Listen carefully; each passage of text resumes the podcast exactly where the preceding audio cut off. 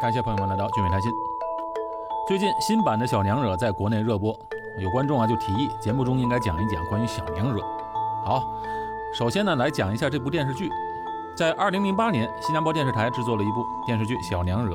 这部电视剧呢不仅在新加坡大受欢迎，而且扬名海外，红遍了马来西亚、中国、韩国、越南等国家。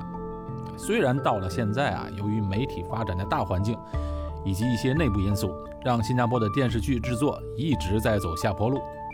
我周围的朋友们大都已经不看电视了。不过《小娘惹》这部戏能够经久不衰，之所以这样呢，还是得益于它所展现的娘惹文化。电视剧故事本身啊是没有什么新鲜感的，无外乎就是爱恨情仇、大家族的兴衰和斗争。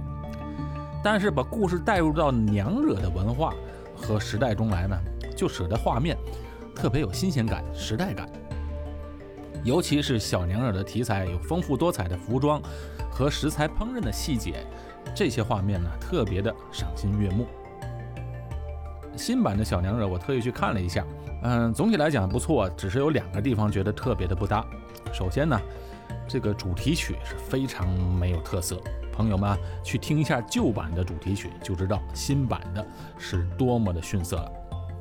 再有呢，就是配音，配音不能说不标准，但是有点过于标准了，一点没有了东南亚的特色。至少在一些词汇方面啊，可以用一些当地习惯的词汇和发音。当然，这个细节呢，对于生活在国内的观众是没有什么影响的，但是对于生活在新加坡和马来西亚的人们，听起来就有点不习惯。新加坡现在啊，仅存不多的有娘惹特色的建筑是在加东和如切，靠近东海岸，这里就保留着大量的旧的建筑，其中有一些非常有娘惹的特色。娘惹是什么呢？娘惹的祖先啊，其实就是福建人，几百年前到达南洋一带的福建人，由于当时技术条件的限制，航海是非常辛苦和危险的，所以下南洋者。都是男性，他们有的是单身，有的已有家眷。到了南洋扎下根后呢，很多人就娶了当地的马来女子为妻，所生的后代呢，有着华人和马来人共同的血统。他们的后代呢，男性就叫做巴巴，而女性就称为娘惹。由于马来西亚槟城、马六甲和新加坡以前都称为英国的。海峡殖民地，所以巴巴娘惹又被称作海峡华人，或者呢被称为土生华人。巴巴娘惹们由于本身是混血儿，加上几代人都生活在南洋这片土地，长期和中国大陆隔绝，所以他们的语言习惯和习俗和中国大陆有所不同。可是呢，他们又极力的坚守着自己的传统文化。虽然他们有一半的。马来血统，但是呢，他们以华人自居，坚守自己的文化，历经几代人，啊，对于长期远离中国大陆这样的坚持是非常难能可贵的。他们无论在语言、服装、饮食、价值观方面，一直秉承着中华文化。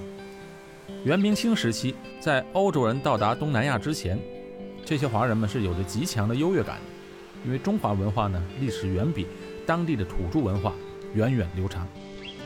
再加上华人勤奋又持守家业，而且用现在的话来说，他们当年啊个个都是技术男，从中国带来的农耕技术、铸铁技术、造船技术，这些都远比当时东南亚国家的土著先进很多。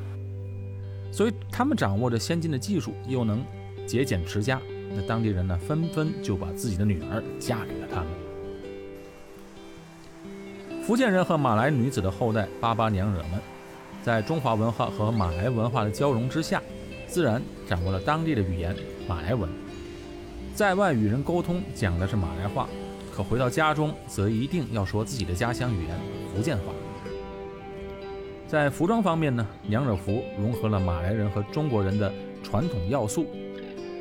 朋友们看一下新航空姐的服装，就知道什么是娘惹服了。娘惹服非常漂亮，女孩们穿起来婀娜多姿。尽显女性的身段，在巴巴娘惹的饮食文化中，一直采用中国传统的烹饪技术。娘惹菜别具特色。它使用了大量的咖喱和椰子汁儿，口味偏重，而且菜色鲜艳。色素呢是直接从植物提炼出来的，烹调时就地取材，使用大量的东南亚的香料。巴巴娘惹重视传统礼仪，谨守传统，讲究孝道。逢年过节必备大鱼大肉，拜祖先的牌位也鞠躬跪拜。春节最隆重，清明去扫墓，端午吃粽子，中秋吃月饼，和其他的华人社会是一样的。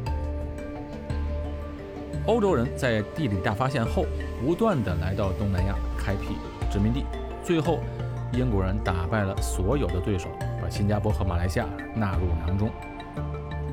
巴巴娘惹们啊，由于重视教育，很快就掌握了英文。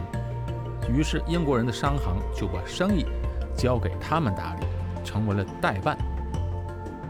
因为他们既可以跟西方人沟通，也可以和华人、马来人沟通，所以特别受到这些英国商行的看重。很多人呢后来也自己创业，和英国人直接交易。他们呢就逐渐了掌握了早期新加坡的经济的命脉。好，今天小娘惹介绍到这里，请大家点赞、评论、转发，谢谢大家，我们下期节目再见。